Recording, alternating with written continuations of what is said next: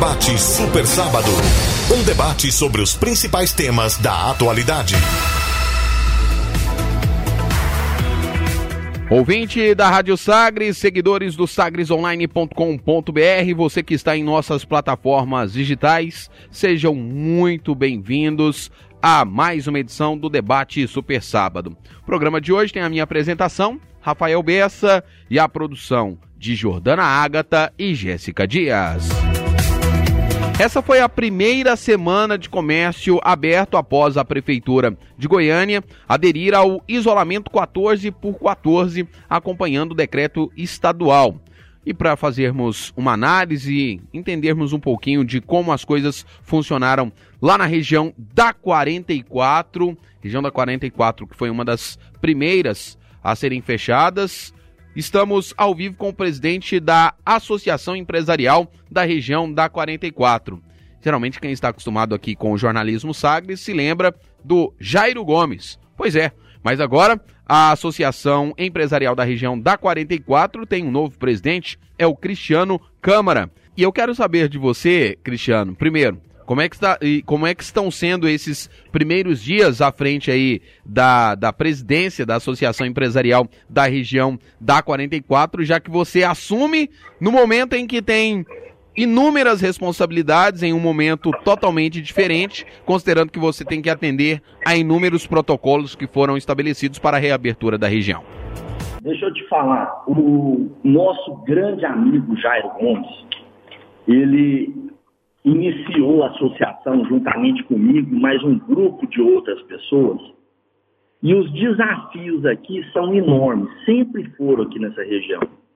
Porém, é, neste momento da, da pandemia, o que, que acontece? A nossa associação cada vez mais junta e mais é, é, em, é, trabalhando em prol da retomada do comércio. O que, que a gente entendeu no momento que, que estabeleceu o primeiro decreto lá em março, nós fomos uh, o, o, o, o primeiro setor a, estar junto com o nosso governador no fechamento. Não sei se se lembra, o Jário foi a público e comentou, a gente acatou de pronto naquele momento. E continuamos durante quase quatro meses fechados. Tivemos aquele, aquela situação de abrir um dia, fechar no outro, de ter um liminar para abrir, depois voltar a fechar, mas tudo bem. O que, que foi importante e aconteceu foi o poder público entender a necessidade desses pequenos empresários, nós somos quase 15 mil empresários, de ficar quatro meses fechados. É impossível isso acontecer. Então, nós estamos num momento agora de uma mudança cultural. Então, nós, goianos, cidadãos goianos, brasileiros, nós nunca tivemos o costume de andar de máscara. Porém, todos os esforços nossos agora, neste momento, e, e estamos cumprindo, arrisca os protocolos estabelecidos a quatro mãos junto com a Prefeitura de Goiânia para a retomada do comércio. Então, nós temos, é, eu acredito e tenho que falar para você, que não só é, o vírus ele tem feito um estrago muito grande, ceifado muitas vidas goianas e brasileiras e mundo afora. Mas nós temos uma situação. O vírus não é um vírus inteligente, que, vamos supor, ah, no supermercado você não pega, na loja de roupa você pega. Não, no, no, no, posto de gasolina você não pega. Não, mas na loja de sapato você pega. Não existe isso. O vírus está aí para todos. Então, o que nós, como população, temos que fazer, indiferente de qual segmento, se é da indústria, se é do comércio, se é até na própria casa, nós temos que tomar os cuidados básicos, preventivos porque o que já foi provado mundo afora, que tomando estes cuidados, a gente consegue é, é, aliviar os hospitais.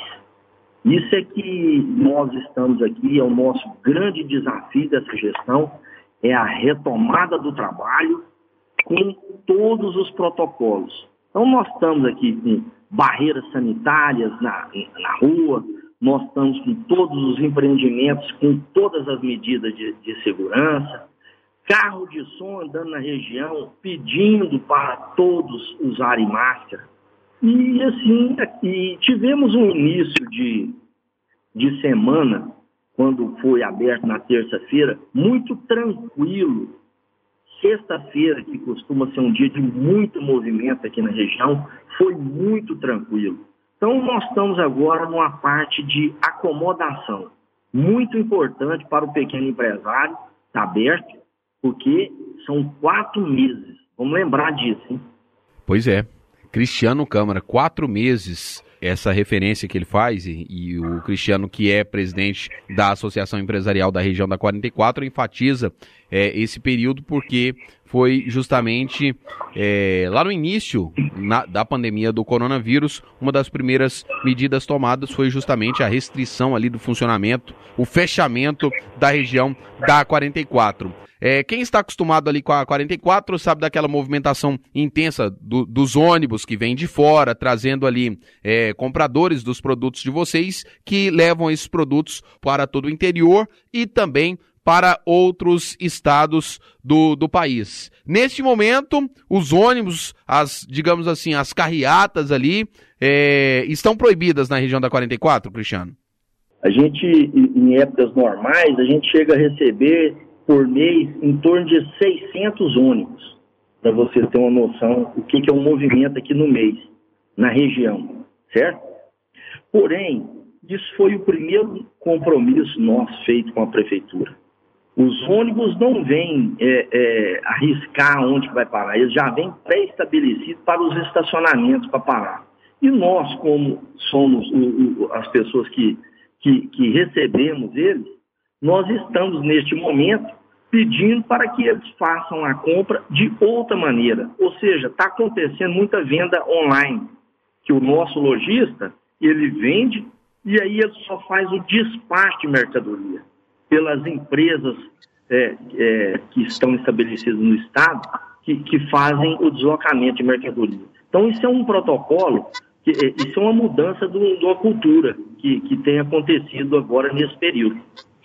Juntamente com a prefeitura também, nós é, entendemos que fechando as ruas transversais entre a 44 e a contorno, a gente conseguiria é, deixar as ruas sem carro e, com isso, permitir o trânsito de pedestres sem aglomeração, entendeu? Então, o, as pessoas transitam nas ruas e não tem movimento de carro. O, o, e, e essa situação favoreceu bastante também a questão do informal, porque as ruas fechadas, os famosos carros, loja, deixam de existir, porque tem aonde parar o carro. Então vem exatamente os compradores, estão vindo é, de carros, e esses carros, nos poucos estacionamentos que tem aqui na região, são poucos, mas assim, existe estacionamento de carro. E os carros param e aí o comprador transita com tranquilidade. Nós já diminuímos o fluxo aqui mais de 30% do, do, da normalidade. Isso é o que está acontecendo com a gente agora. Presidente da Associação Empresarial da região da 44, Cristiano Câmara, trazendo aí um raio-x de como está a região nesse momento de reabertura, nessa primeira semana de reabertura das atividades comerciais. Também está comigo aqui no debate Super Sábado o Jadson Tavares de Oliveira.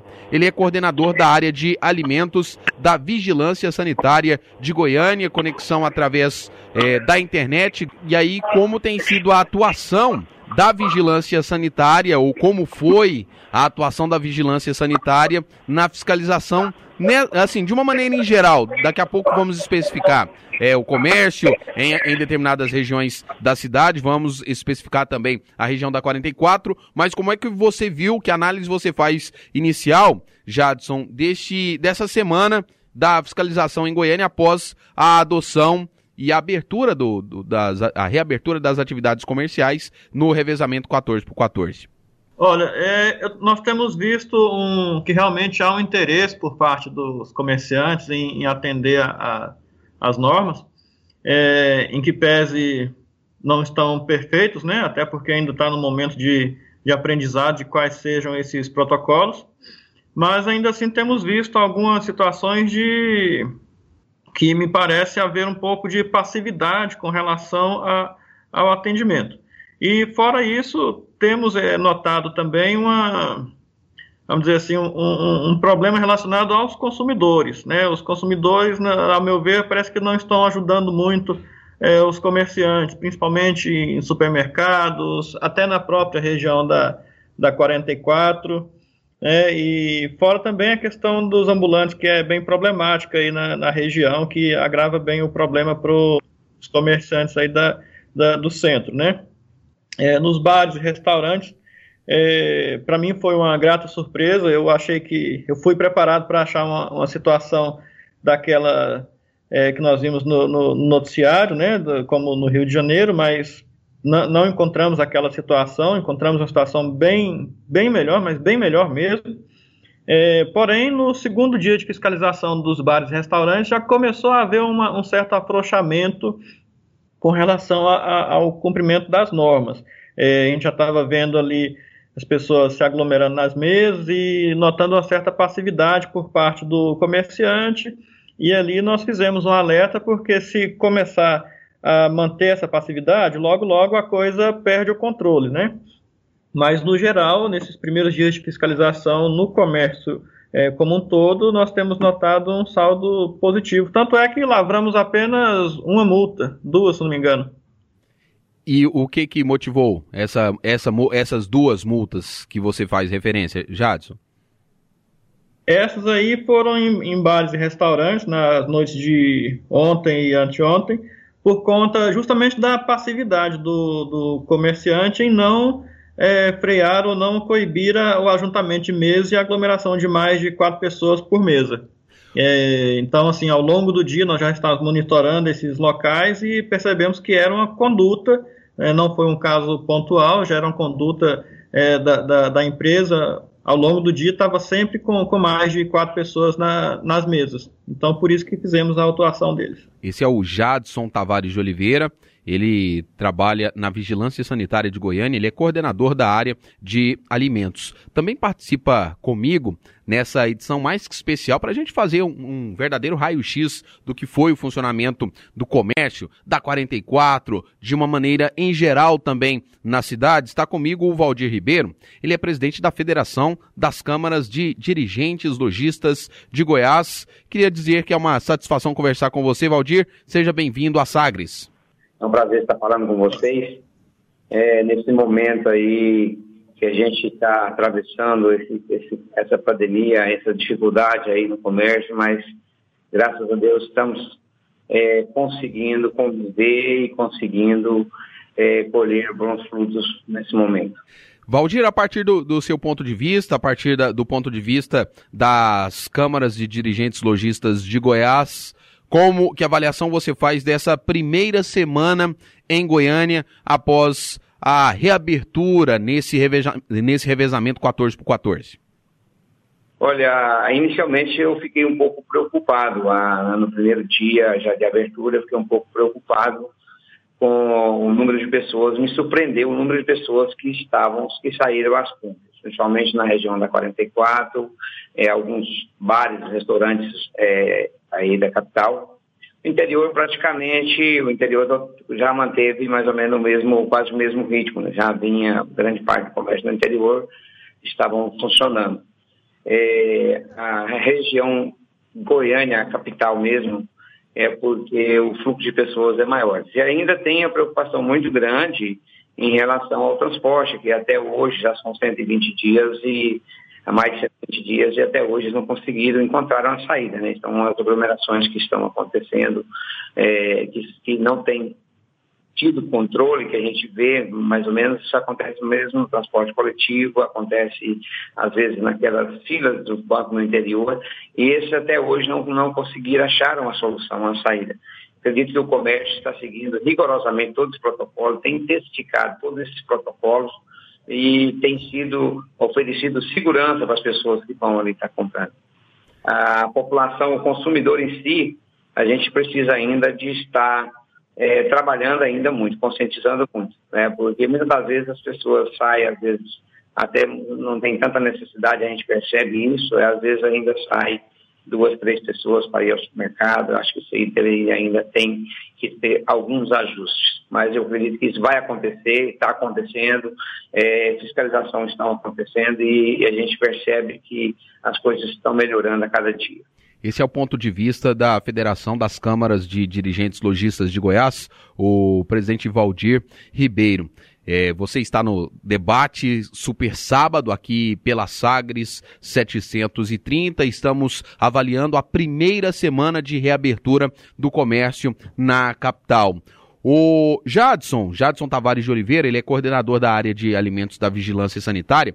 Na sua primeira resposta, você é, já pontuou algumas situações que chamaram a atenção da vigilância sanitária com relação a 44. E a, o Cristiano Câmara está com a gente, presidente lá da Associação Empresarial da região da 44. Que observações você faz, Jadson, de pontos a, a melhorar? O que que você destaca de pontos positivos e negativos dessa reabertura lá na 44?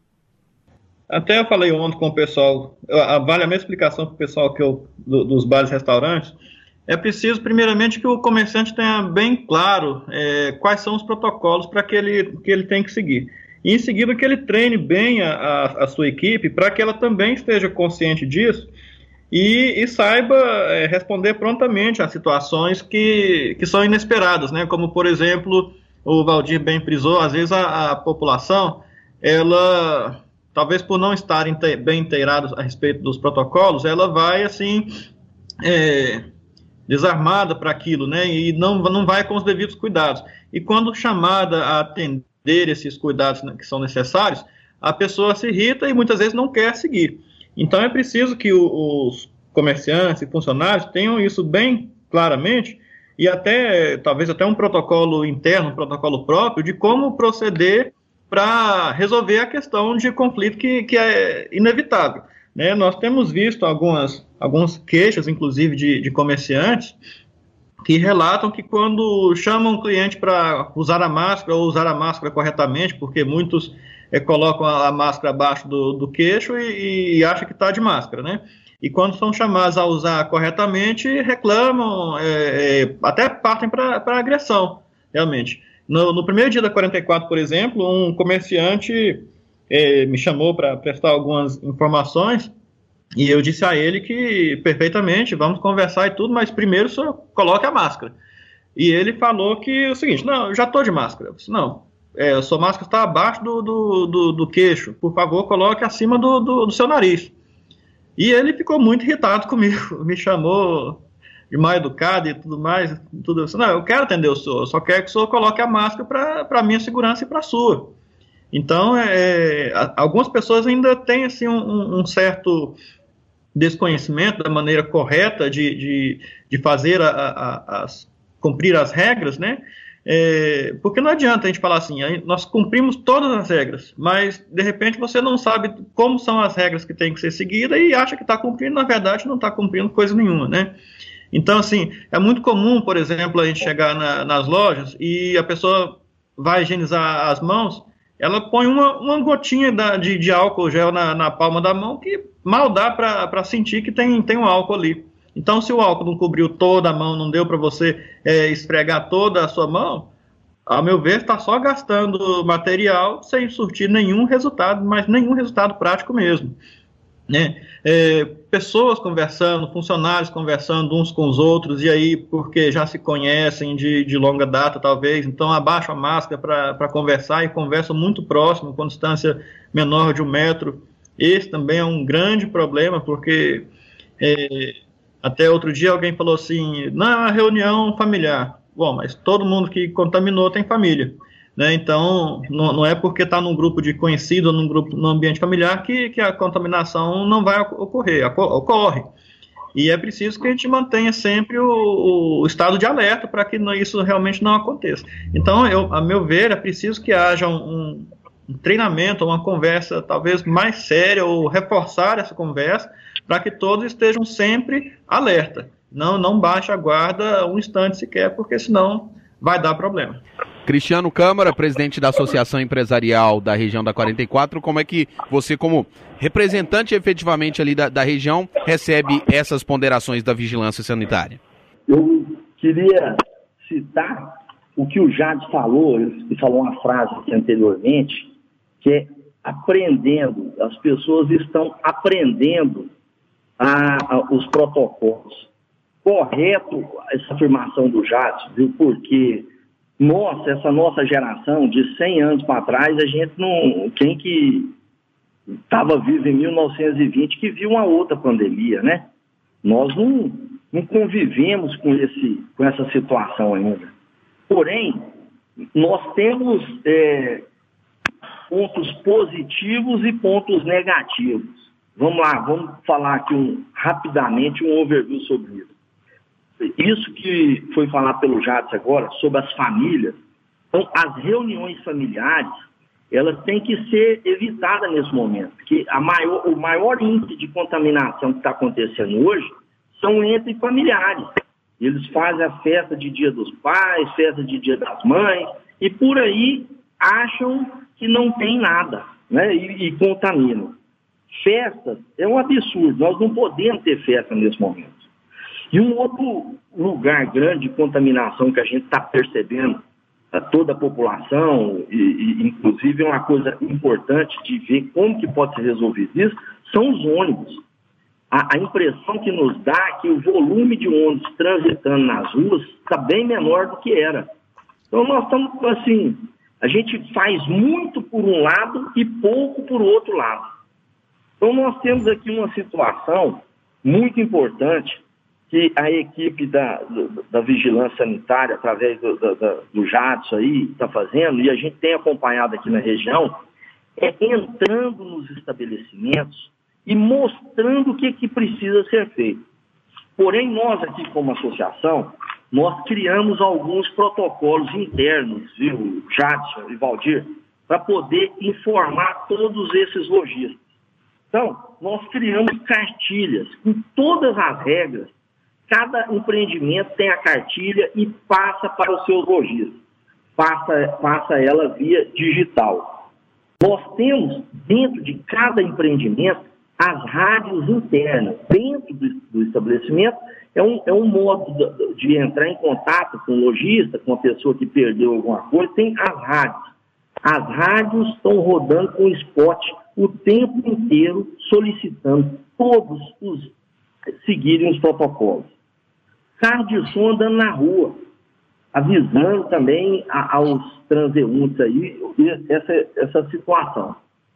Nessas, nesses apoios sanitários que foram montados aqui na região, nós temos profissionais trabalhando de máscara, de viseira, aquela de acrílico tampando, é, fazendo a medição de energia, de temperatura de quem passa na rua e também dando um papel para ela, um flyer, que é um papel, e com álcool em gel também nesses pontos. Para a pessoa que está andando, que desceu de um ônibus, que por um acaso está chegando ali na região, nas entradas dela, ela já tem logo um lugar de botar, passar o álcool em gel na mão, juntamente com todos os estabelecimentos. E uma coisa que o Jades falou que é muito importante, e o Valdir também comentou, que ficou preocupado no, no dia que abriu, é porque nós estávamos há quatro meses fechados. Estou reprisando isso muito para poder entender. Então, tem dois jeitos da pessoa aprender um problema. Né? É, um é, é, pela dor e o outro é, é, é, é pelo amor. Então, o que está acontecendo? Nós estamos nas duas situações aí. Tem muitas pessoas que já perderam seu ente querido, seu amigo, seu conhecido, por conta desse vírus. Aí está o amor. A pessoa entende que se ela não tomar conta da vida do próximo e não tomar conta da vida dela, ela vai estar tá, é, ela vai estar tá piorando essa situação que ela já sentiu na pele. E a outra coisa também é o bolso. a pessoa está há quatro meses, é, empresa de qualquer tamanho, de qualquer lugar do mundo, que ficar quatro meses sem trabalhar, impossível a pessoa sobreviver. Aí a gente muda um pouco o termo do que, que é, é, é essencial do que, que não é essencial. É essencial um pai de família ter comida lá na casa dele, depois de 90 dias que ele está sem trabalhar? É essencial demais, porque senão o filho dele vai morrer de fome. E os boletos estão chegando de tudo quanto é coisa, de água, de energia, do carro que a pessoa comprou, do financiamento bancário. Porém, o amor e a dor agora estão juntas. Tem que saber que se ele desobedecer isso, ele pode ficar mais um período fechado. E ele não quer fazer isso mais.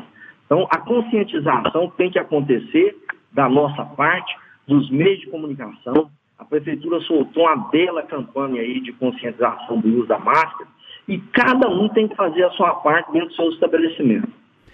Valdir, é, é, esses detalhes que foram apontados pelo o Cristiano, lá da, da região da, da 44, isso tem sido praticado também na, nas outras é, regiões, nos outros segmentos comerciais que a Federação das Câmaras de Dirigentes Logistas de Goiás monitora. Isto é, essas medidas que o Cristiano disse que estão sendo adotadas lá, elas estão sendo efetivamente implementadas nos outros segmentos? Sim, é, nós, nós representamos aí 86 entidades no interior e todas elas também têm os protocolos seguidos. Eu vejo, é, Rafael e demais convidados aí, é, que ainda falta a, a, a população, o consumidor, conhecer mais esses detalhes do, dos protocolos. Né? Então, ontem, numa reunião nossa do Fórum Empresarial, onde é composto por oito entidades é, representativas aí do comércio, do segmento do setor produtivo, nós até definimos de intensificar também campanhas, mais uma campanhas, para que a gente possa atingir também os consumidores, que os consumidores tenham real, é, é, é, conhecimento é, de que protocolo, a cartilha que o, o nosso amigo Cristiano é, colocaram na 44, ela está orientando ali é, o empresário, orientando ali os funcionários daquele estabelecimento, mas nós precisamos colocar também algumas coisas chegarem aos consumidores, para que eles já saiam é, preparados, para que eles é, realmente saibam da situação, de como está sendo, está acontecendo, isso vai colaborar muito. Isso ainda nós não conseguimos ainda, ainda temos que isso aconteça. É, quanto à questão é, que eu vejo também, a, a, a, situação, principalmente no interior, a gente tinha uma situação muito difícil, que era a questão da, da, do acesso à saúde, não ter, era uma preocupação muito grande. A gente percebe que hoje, praticamente, a saúde estão estruturadas em, todo o estado, com regiões, e não vai tanto acumular tanto agora a capital. É, é, acho que ontem, anteontem foi inaugurada aqui na minha cidade, que é Luís das é, 10 leitos de UTI. Graças a Deus nós não temos nenhuma ocupação, ela vai atender aqui uma região, uma regional, ela vai atender 13 municípios, então fica bem controlado, a gente sabe que a capital ainda tem uma demanda muito grande, e, é, é, já tem muitas ocupações, mas no interior a gente percebe, claro, tem, os casos têm aumentado, mas tem sido controlado, bem tranquilo. Né? Então, dá mais segurança para a gente possa estar firme no nosso propósito, continuar mantendo o controle, continuar baixando a curva de contaminação, orientando para que a gente possa continuar definitivamente após é, é, esse fechamento e agora com essa reabertura, continuar definitivo é, aberto para nossas atividades.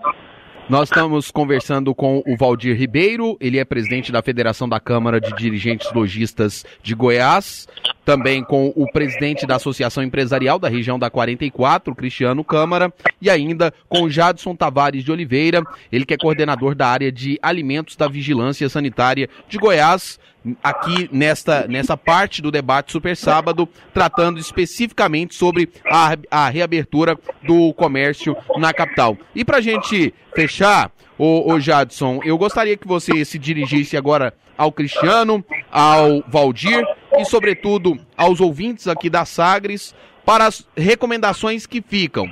Vocês já fizeram algumas é, fiscalizações do comércio de Goiânia o que, quais pontos a melhorar para a gente já finalizar e, e, concluir esse nosso debate aqui. Hein, Jadson? Olha, é, eu vejo que, que eles estão bem empenhados com, com relação a, a, a, a maneira de, de, se prevenir, de conduzir bem as lojas. E uma coisa que o Cristiano falou, eu reforço, é, é minha posição também, e até uma crítica com relação ao próprio é, governo, né, tanto estadual quanto municipal, eu acho que falta mais campanhas educativas, sim, porque as pessoas precisam é, entender que se não houver uma participação mais intensa da população em geral, todos nós vamos sofrer. O, o é, é, com muita preocupação que eu vejo também o comércio fechado, porque eu entendo que, que as pessoas têm que, que pagar suas contas, as pessoas têm que comprar aquilo que é, que é básico para a sobrevivência. Talvez o, o, empresário tenha uma condição de, de, de ficar aí sem, sem, faturar por mais tempo do que o, o, o funcionário, mas é, aquele que depende de um, de um salário, de dois salários aí, ele não tem condição de sobreviver se não tiver entrando dinheiro na, na conta dele para ele poder colocar a comida dentro de casa. Então, é, se não houver uma participação da população, quem que vai sofrer é a sociedade como um todo.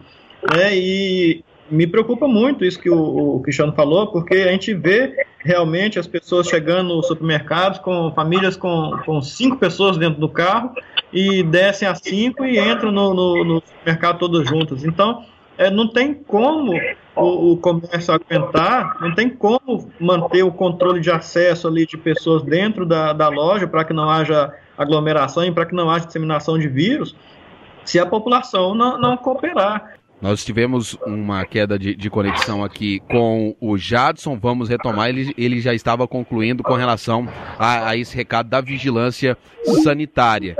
E aí, enquanto eu restabeleço o contato aqui com o Jadson, é, Cristiano, eu gostaria de agradecer a sua disponibilidade de ter conversado. A gente intro, é, começamos aqui a introduzir o tema, introduzir o assunto de debate, mas na, na prática, na prática mesmo, serão os dias, serão, a, a, serão é, as experiências diárias que vão fazer. É, aprendermos com, com os erros, exaltar também os pontos positivos e o mais importante nesse momento, eu creio que, que você queira destacar aí é justamente esse retorno das atividades com responsabilidade. Cristiano Câmara, presidente da Associação Empresarial da região da 44, obrigado por ter atendido a Sagres. Muito obrigado, viu, pela, por essa oportunidade e agora nós estamos juntos aqui.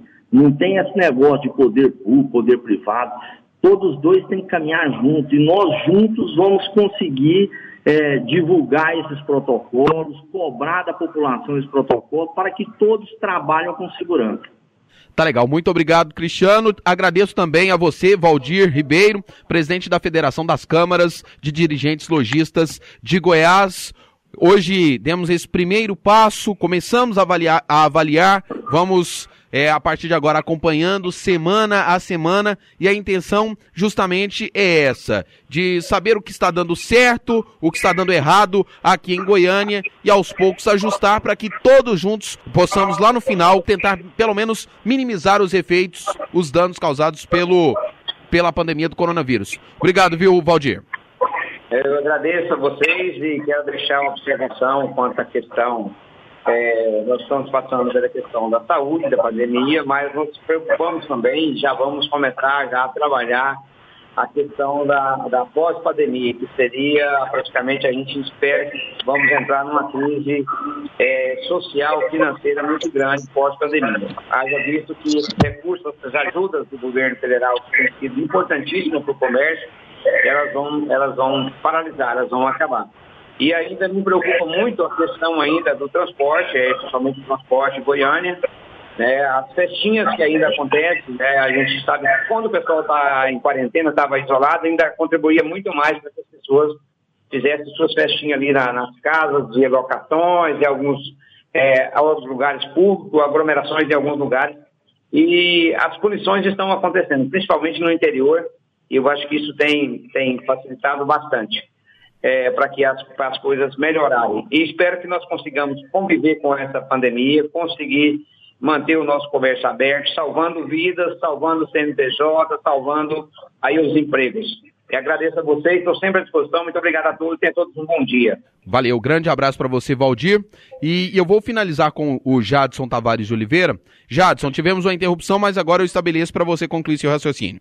Então, eu queria colocar, é, nos colocar aqui à disposição, Valdir, Cristiano, da, da sociedade como um todo, porque a gente entende que os, os protocolos são, são diversos, são, são muitas regras, muitas normas, algumas é, geram dúvidas, é natural que, que tenha, e nós nos colocamos à disposição para conversar, para dialogar, para até mesmo fazer alguma, alguma live, se, se algum segmento desejar, para a gente conversar da, da, sobre a melhor maneira de cumprir esses protocolos. Porque, como eu, eu não sei se, se vocês conseguiram ouvir na primeira fala, é, nós, da fiscalização, não temos nenhum prazer, nenhuma intenção em lavrar multa para o comerciante.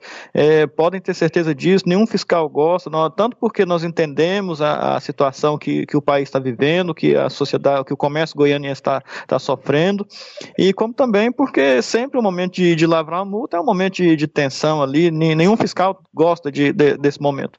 Mas é, nós, muitas vezes nós não temos outra solução a não ser partir para isso. E para que isso seja evitado, é preciso muita conversa, muito diálogo e participação intensa da sociedade.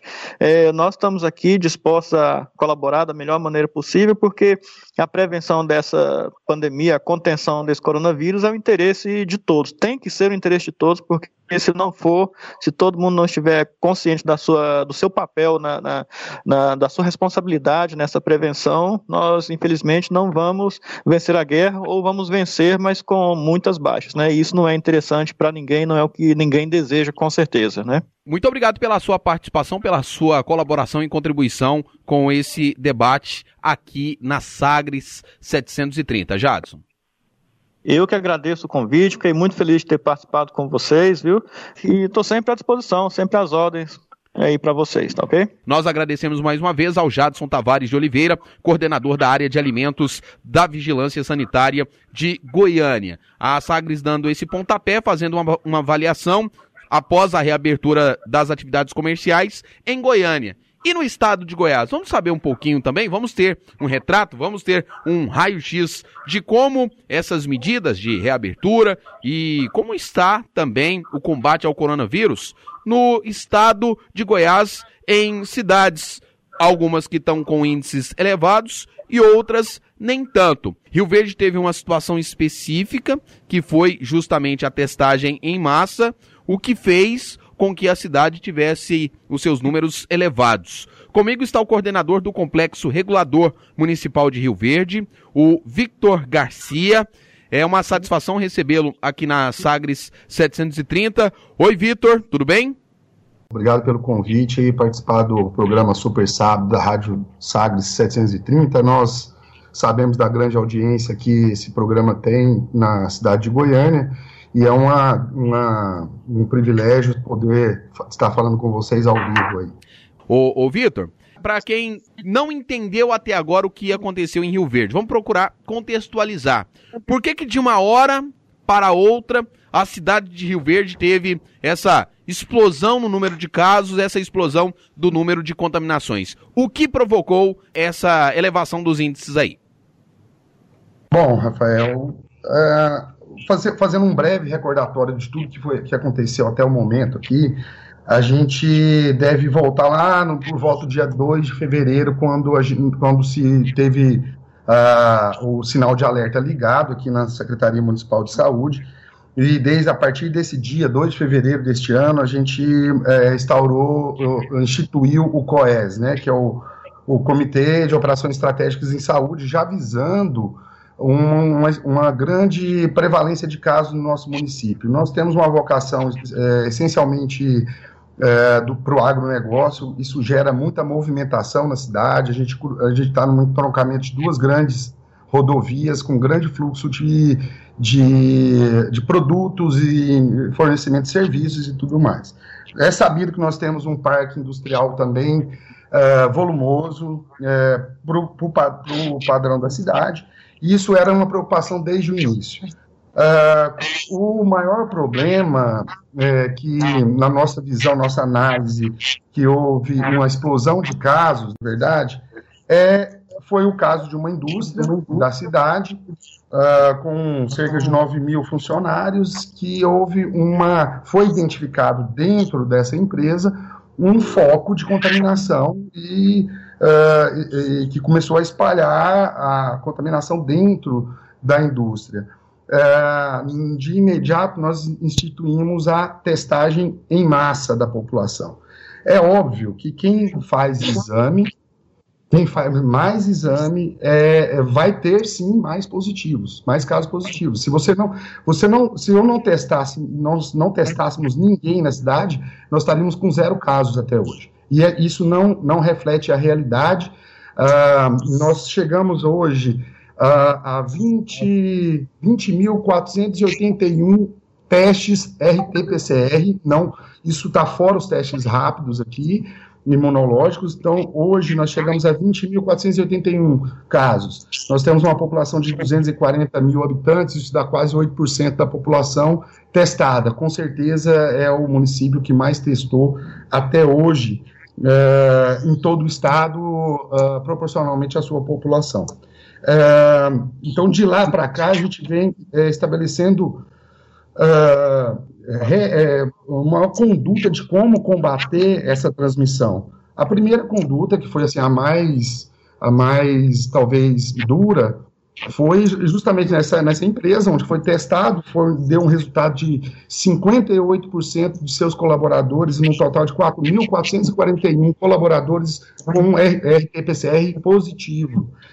E isso era uma, uma, um surto dentro da, da da empresa e foi uh, feito o fechamento dessa, dessa indústria por 14 dias, até que se passasse o período de 14 dias para que esses pacientes se recuperassem, sendo monitorados pelo nosso call center.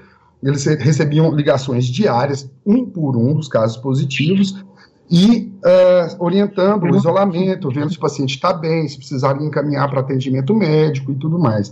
Dessa forma, a gente conseguiu conter a cascata de transmissão dentro, uh, principalmente relacionada a esses, a esses colaboradores dessa, dessa indústria. Uh, o maior, uma, e, e, nesse período, o que, que a gente tentou e a gente uh, foi investindo foi exatamente na, na, no reforço da nossa estrutura hospitalar, certo? Que, que a gente sabia que a contaminação ela, ela iria acontecer, mas que a gente estivesse preparado para dar o tratamento para esses pacientes. Então, uh, resumindo a pergunta, o, o, que, o que causou todo esse grande, a explosão de casos foi justamente a testagem em massa da população. Se qualquer município fizer a testagem em massa, ele vai ter um aumento expressivo do número de casos. Vitor, que é coordenador do complexo regula regulador do município lá da cidade de Rio Verde. É, agora há pouco nós falamos sobre a explosão de casos em Rio Verde e você já falou das medidas que estão sendo adotadas. O, os leitos hospitalares que tem em Rio Verde estão comportando bem, estão conseguindo é, fazer com que o combate ao coronavírus não saia do controle aí, Vitor?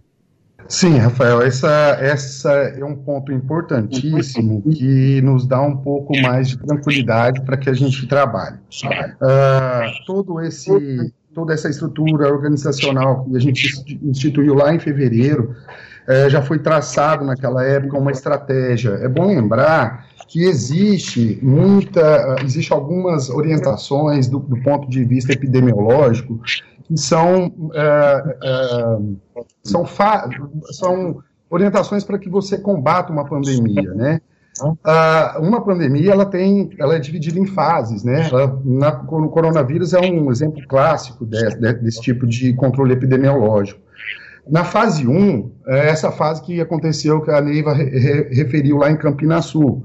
Quando você identifica a fonte, é um paciente único, é, ou dois ou três pacientes, mas você identifica eles, é, você faz, passa para a fase de bloqueio epidemiológico. O que, que significa isso? Você isola o paciente, isola todos os contatos desse paciente, e você está evitando a, a, disseminação do vírus na comunidade.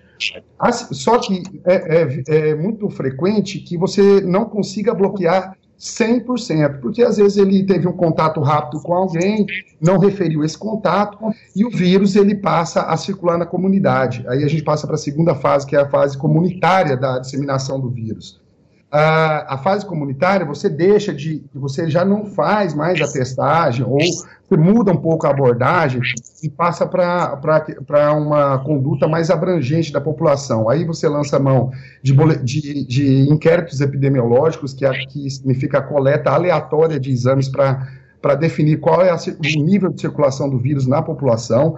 Nós já fizemos, nós estamos no quarto, é, no quarto levantamento, a gente colhe em cada um desses, desses é, inquéritos epidemiológicos, a gente colhe entre 900 a 1.200 exames RT-PCR é, aleatórios, as equipes saem nos bairros e colhem aleatoriamente, para a gente saber o nível de contaminação da, da, da, da comunidade em si.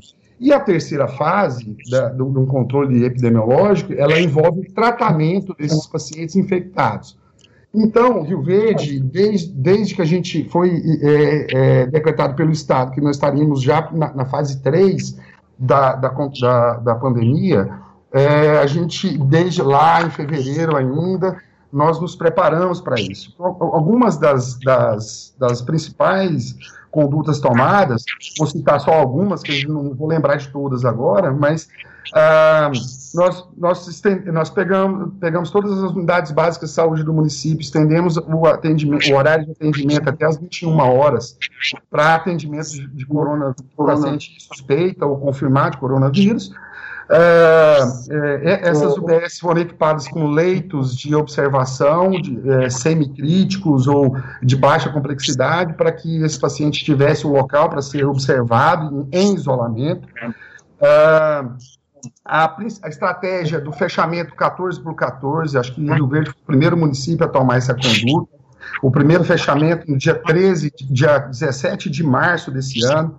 E a gente, nessas duas semanas de fechamento, é feito um monitoramento através de, de vários, várias é, ferramentas, mas o principal é pelas operadoras de celular, que nos dão uma, uma ideia de como está a, a circulação de pessoas na cidade Uh, instituímos o call center que dá apoio pelo WhatsApp e pela, por telefone com médico de plantão, dando apoio e tirando todas as dúvidas da população. Uh, estendemos o atendimento do SAMU com três viaturas extras, essas viaturas são uh, próprias do município, puxadas totalmente pelo município, e expandimos nossa, nossa rede hospitalar. Eu acho que esse é o ponto principal. Nós expandimos a rede hospitalar, nós contávamos com, com 12 leitos de UTI na cidade, uh, e a gente, uh, nós transformamos o Hospital Municipal de Rio Verde em um hospital apenas para tratamento de Covid. Então, hoje nós temos, nós expandimos muito nossa capacidade, nós temos 65 leitos de UTI, com 112 leitos de enfermaria. Uh, nós aumentamos, nós criamos um hospital de campanha de Rio Verde, que tem 100 leitos de enfermaria para paciente baixa e média complexidade. Uh, nós, lá nós não temos UTI, a UTI fica no hospital municipal, mas nós temos leitos, também todos, todos esses recursos é, feitos pela Prefeitura Municipal de Rio Verde. Uh, e isso representa o quê, no contexto geral? Rio Verde até hoje, nós não é, nós tratamos todos os pacientes até hoje. Nós não encaminhamos nenhum paciente para Goiânia para sobrecarregar a rede estadual. Essa é a nossa contribuição à saúde do Estado. Nós é, estamos tratando todos os pacientes em Rio Verde. Até hoje, nenhum cidadão rioverdense foi encaminhado para fora da cidade para tratamento com exceção de uma única paciente, que era uma gestante com Covid positivo, que a gente tem a referência para o tratamento no HC, que foi aceita e, e, e foi encaminhada. Então, Rafael, é, é, essas medidas, elas foram muito bem planejadas, com antecedência, isso deu tempo que a gente com isolamento social e o, e o, e o rodízio 14 por 14, fechamento e abertura do comércio, nós ganhamos, achatamos a curva, ou seja, nós diminuímos a, a quantidade de pacientes que precisariam ser internados, ganha, é, só que a gente alonga esse período um pouco, e, mas achata a curva. Então, nós não tivemos o problema na rede municipal é, da superlotação ainda, certo? Então, é, nós conseguimos é, achatar essa curva e ganhamos tempo para ampliar mais ainda a nossa rede hospitalar. É, e, eu acho que isso, o tempo tem mostrado que nós tivemos uma. uma nós, nós, nós estamos no caminho certo até agora, porque não faltou leito ainda, graças a Deus, nós temos uma, uma equipe. Uh, um corpo clínico muito bem, muito bem, muito dedicado, muito bem capacitado, e infelizmente isso não representa é, é, menos é, a ausência de óbitos, mas menos óbitos. Nós, tivemos, nós temos aí 111 óbitos até agora, uh, mas nós tivemos mais de 460 e alguns pacientes internados que passaram pelo HCamp até hoje, e uh, mais, mais 170 e alguma, um número assim, 170 pacientes que ficaram passaram pelas nossas UTIs. É, você imagina se eu despejasse isso tudo para o Estado resolver é, o HCamp de Goiânia não daria conta desse movimento, é, justamente pela quantidade de testagem que nós estamos fazendo também. Então, é, é isso é, é, importantíssimo a gente ressaltar que é o papel da, da saúde de Rio Verde para auxílio ao Estado de Goiás é, no combate a essa pandemia. O debate Super Sábado, nesta edição, está apresentando um raio-x sobre os casos, mas também as medidas, os tratamentos que estão sendo adotadas aqui no estado de Goiás. Você ouviu o Victor Garcia, ele é coordenador do complexo regulador lá do município de Rio Verde. Antes de continuarmos com a, a entrevista, eu peço desculpas, tivemos uma, um segundo uma segunda interrupção naquela conexão agora há pouco com a Neila Rívia e por isso nós mantivemos um contato por telefone para a gente é, proporcionar a você, ouvinte, também para a Neila, uma melhor tranquilidade para que ela possa também apresentar as medidas que estão sendo adotadas na cidade dela, na cidade de Campinaçu, na região norte do estado de Goiás. Também te peço desculpas, Neila, por conta desses problemas de comunicação que tivemos e eu gostaria, obviamente, aqui de ouvir você sobre, primeiro, por que, que Campinaçu, aí na região norte, está com um índice bem inferior à região, a, a outras regiões do estado de Goiás? Fique à vontade também para apresentar as medidas que estão sendo tomadas pelo município aí de Campinaçu e os cuidados que vocês estão tomando. Neila. Então, como eu estava dizendo, eu acredito que nós tivemos sucesso nesse início aqui do combate foi devido ao primeiro bloqueio. Né? Tive através dele, conseguimos aqui chegar aos primeiros contatos dessa pessoa, né? Os primeiros até o terceiro contato. Nós temos aí, né, eu acho que uma sorte de uma cidade pequena, temos aí menos de 4 mil habitantes. Então nós conseguimos com um trabalho, uma equipe maravilhosa da Secretaria de Saúde, em conjunto com a Prefeitura, né, que tem nos apoiado sempre, nós conseguimos aí chegar aos possíveis contatos diretos desses positivos. E assim, rapidamente conseguimos isolar, acredito que 90% dos contatos diretos que essa pessoa teve. Investigamos, mantemos isolamento dos 14 dias. Dentro desses 14 dias, realizamos os testes, né, conforme o protocolo, e conseguimos aí encontrar os positivos. Dentro dos positivos, tivemos também é, investigando os familiares, né, os domicílios, e graças a Deus tivemos um sucesso até então nessa primeira investigação nossa. E acredito que a gente está conseguindo manter a situação pelo fato de que desde o início, mesmo a gente sem apresentar casos e nem suspeitos, nós, vamos, nós estamos tentando o máximo manter todas as medidas, né? É, já estamos ainda ir para dois a três meses com uso obrigatório de máscaras aqui na cidade de Campinas Sul. Os comércios estão trabalhando escalonamento. Temos trabalhado com esses 14, 14 dias sim. E, eu acredito que a comunidade tem aderido bem ao nosso trabalho. A equipe de saúde, tanto a UBS como a unidade hospitalar também, tem agregado ao nosso trabalho, mantendo as informações. Assim que aparece um paciente suspeito, a gente é comunicado, a gente investiga, a gente busca. E nós estamos, assim, confiantes que nós vamos conseguir passar bem. Porque aqui, Rafael, nós temos um compromisso muito grande com essa, que, com essa questão da investigação. Porque nosso município ele não dispõe de uma grande possibilidade de atendimento hospitalar. Né? Nossa rede é para de atendimento, nós não temos uma UTI implantada, então nós temos que buscar o máximo encontrar esse paciente, né, isolar essa família para poder tratar de uma forma séria, porque nós não temos um recurso hospitalar adequado para esses pacientes se vier a acontecer muitos casos no nosso município. Nós contamos agora também com duas barreiras sanitárias, estamos indo aí para a terceira, e o que, que essas barreiras têm nos acrescentado no trabalho da vigilância? Informações, né? Porque a gente sabe que é um trabalho árduo, contínuo, né? Uma equipe grande, graças a Deus. E com eles a gente tem conseguido informações básicas que é para o nosso trabalho dia a dia, de pessoas que vêm de fora, né? Visitantes.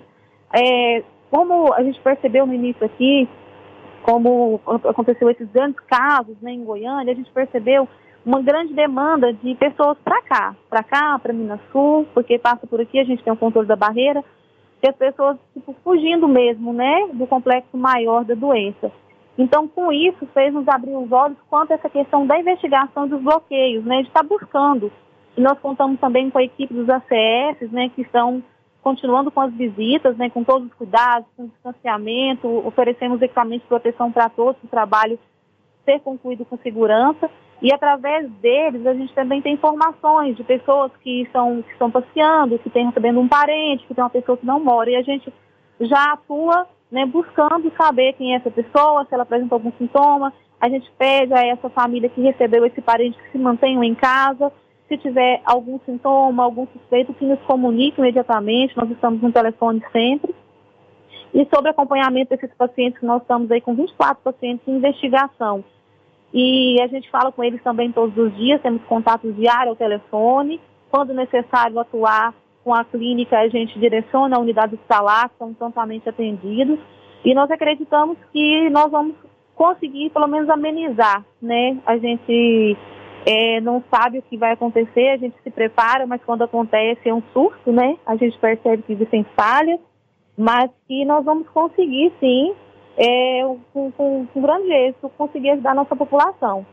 A gente percebe uma certa dificuldade, que eu estava escutando agora há pouco também, tanto o Vitor como os outros que estavam dando entrevista sobre o comércio, né?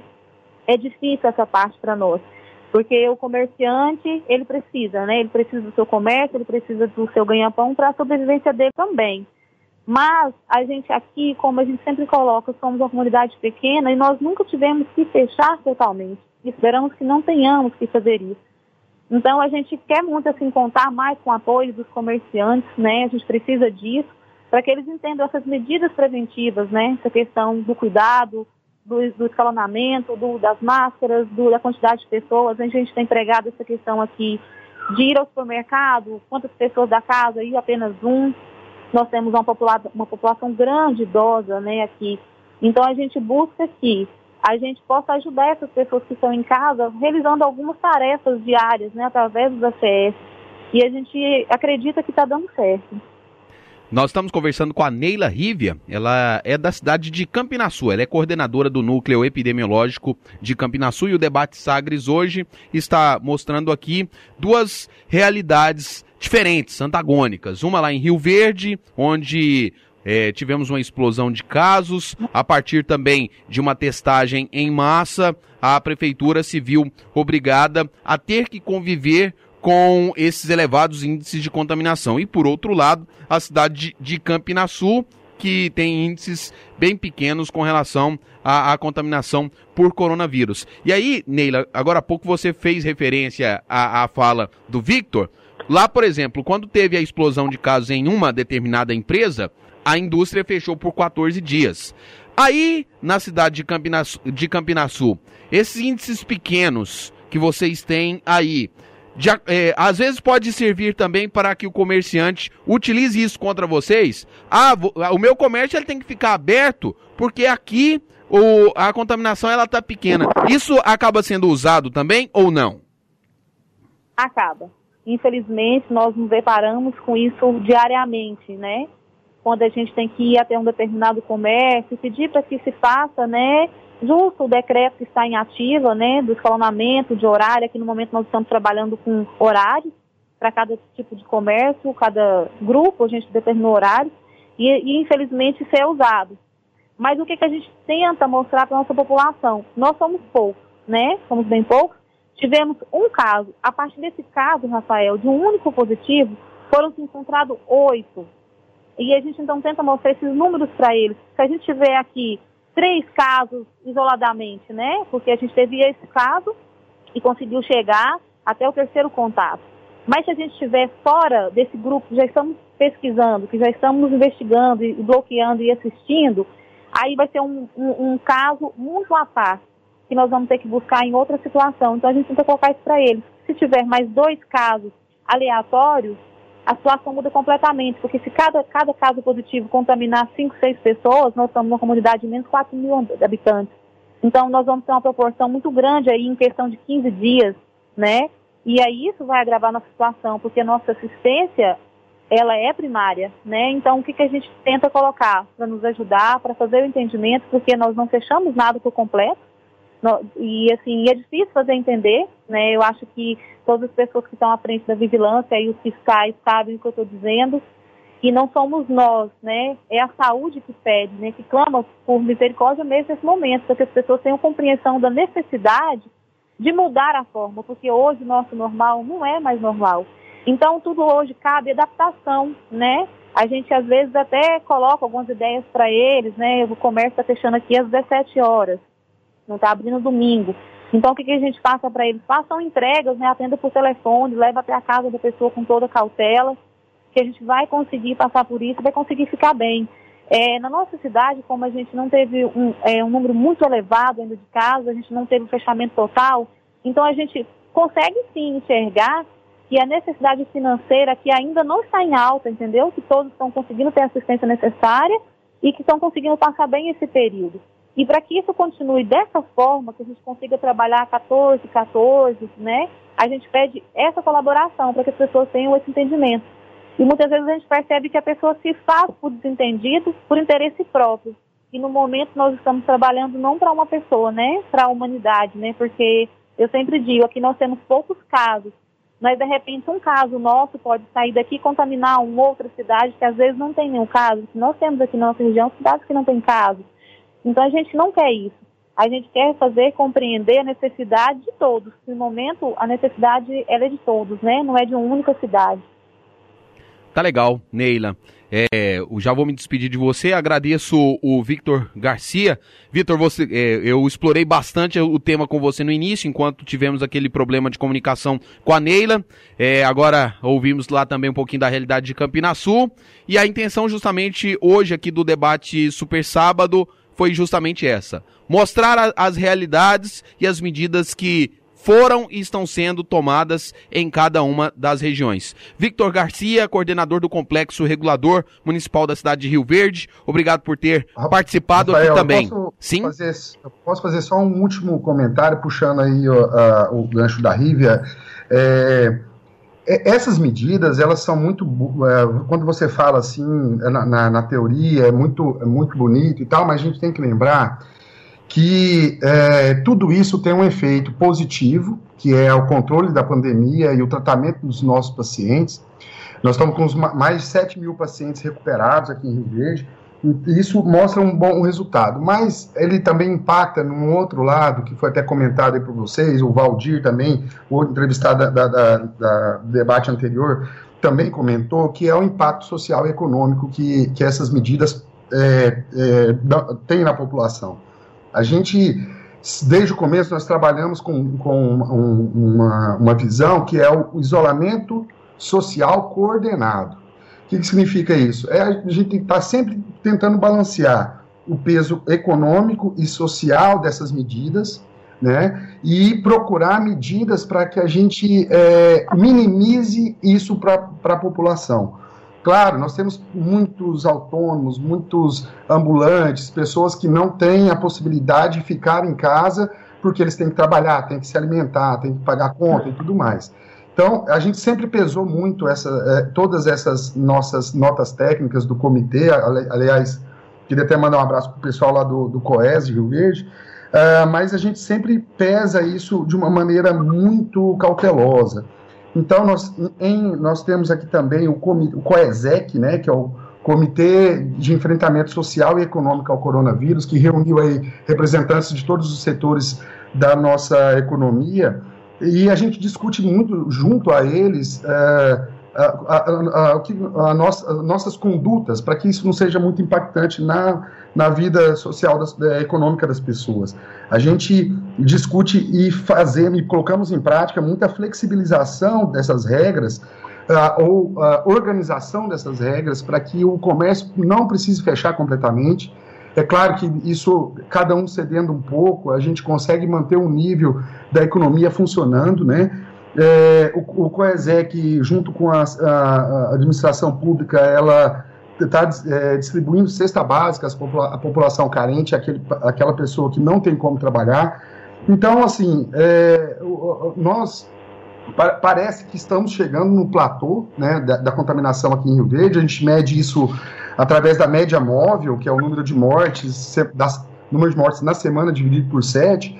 Nós tivemos uma redução de 50% da média móvel e a taxa de ocupação hospitalar em torno de 40%. Isso são dois, dois quesitos que nos mostram estatisticamente que é provável que estamos entrando na fase do platô.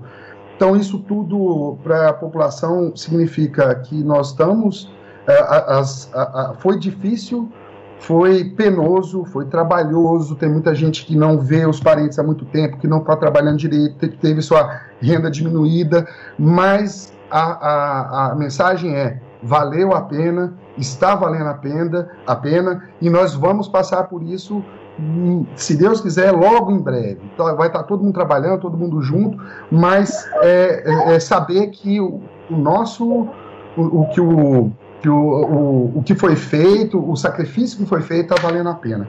Muito obrigado, Rafael. Desculpa aí a, a, a, o, tempo, tomar um tempo maior aí, mas eu acho que isso é importante a gente deixar bem frisado que, que o trabalho está sendo feito, está sendo bem realizado. Agradecer demais aí a, ao, ao nosso gestor maior, aí, o prefeito, secretário de saúde, que nos dá todo o apoio para que a gente consiga desempenhar a nossa função. Tá certo? Muito obrigado e, uh, e eh, um abraço a todos aí. Valeu. Obrigado ao Victor Garcia, coordenador do Complexo Regulador Municipal lá da cidade de Rio Verde, traçando para você ligado aqui no debate Super Sábado um pouco da realidade do município lá da região sudoeste do estado de Goiás. Neila Rívia, da cidade de Campinaçu, norte goiano. Ela é coordenadora do núcleo epidemiológico lá de Campinaçu. Obrigado também pela sua disponibilidade, por ter detalhado bem o que acontece aí em Campinaçu, que tem, em relação ao estado de Goiás, um dos menores índices por contaminação. Um abraço, obrigado, Neila. Eu gostaria só de um minutinho, só para agradecer mesmo a oportunidade e parabenizar o nosso colega Vitor, né, pelo excelente trabalho, pelo tudo que ele falou. Eles realmente têm se empenhado. Eu acredito que pelo pouco que nós temos aqui é muito trabalhoso e assim os casos dele, né, bem elevado e eu percebo assim uma sintonia muito grande dele com a equipe. Isso aí faz toda a diferença, Rafael, no nosso trabalho, sabe? Enquanto vigilância, enquanto coordenadores isso pesa muito para a gente. Quando a gente tem uma equipe né, que fortalece e que faz a diferença, isso é muito bom. E assim, eu quero também aqui deixar um agradecimento à minha equipe de saúde aqui da cidade, ao prefeito Milton Magalhães, que tem dado assim, total apoio a nós, o nosso secretário de saúde, Anivaldo, também que tem assim, lutado junto comigo e a gente tem visto que está funcionando. E é bom a gente ouvir né, essas experiências, como a do Vitor, porque a gente sabe que nosso, nosso, nosso o nosso modelo aqui pode mudar, né? Isso aqui tudo que nós estamos vendo hoje pode mudar, pode piorar, né? A gente peça a Deus que não. Mas isso vem para aumentar, né? Assim, tudo que ele falou, eu pego como ideia muitas coisas que ele colocou de ação, que a gente pode estar colocando aqui, usando sim. E eu fico muito agradecida, porque é sempre bom ouvir, né? Pessoas com experiências como ele mostrou ter aí no trabalho dele. E para nós tem muito a acrescentar sim. E essa oportunidade de hoje foi brilhante para nós. Eu fico muito agradecida. Nós é que agradecemos, obrigado a Neila Rívia, da cidade de Campinasul, ao Victor Garcia, da cidade de Rio Verde, nessa segunda parte aqui do debate Super Sábado. Anteriormente, conversamos também sobre a realidade de Goiânia, a reabertura do comércio com o Cristiano Câmara, lá da Associação Empresarial da região da 44, com o Valdir Ribeiro, presidente da Federação das Câmaras de Dirigentes Logistas de Goiás, e também com o Jadson Tavares de Oliveira, coordenador da área de alimentos da Vigilância Sanitária de Goiânia. A proposta do debate Super Sábado é trazer para você as realidades individuais e a partir destas realidades individuais que elas sirvam de experiências principalmente para o coletivo, para o todo. Este foi o debate Super Sábado aqui pela Sagres. Você acompanhou Debate Super Sábado, um debate sobre os principais temas da atualidade. A versão completa você confere no site sagresonline.com.br.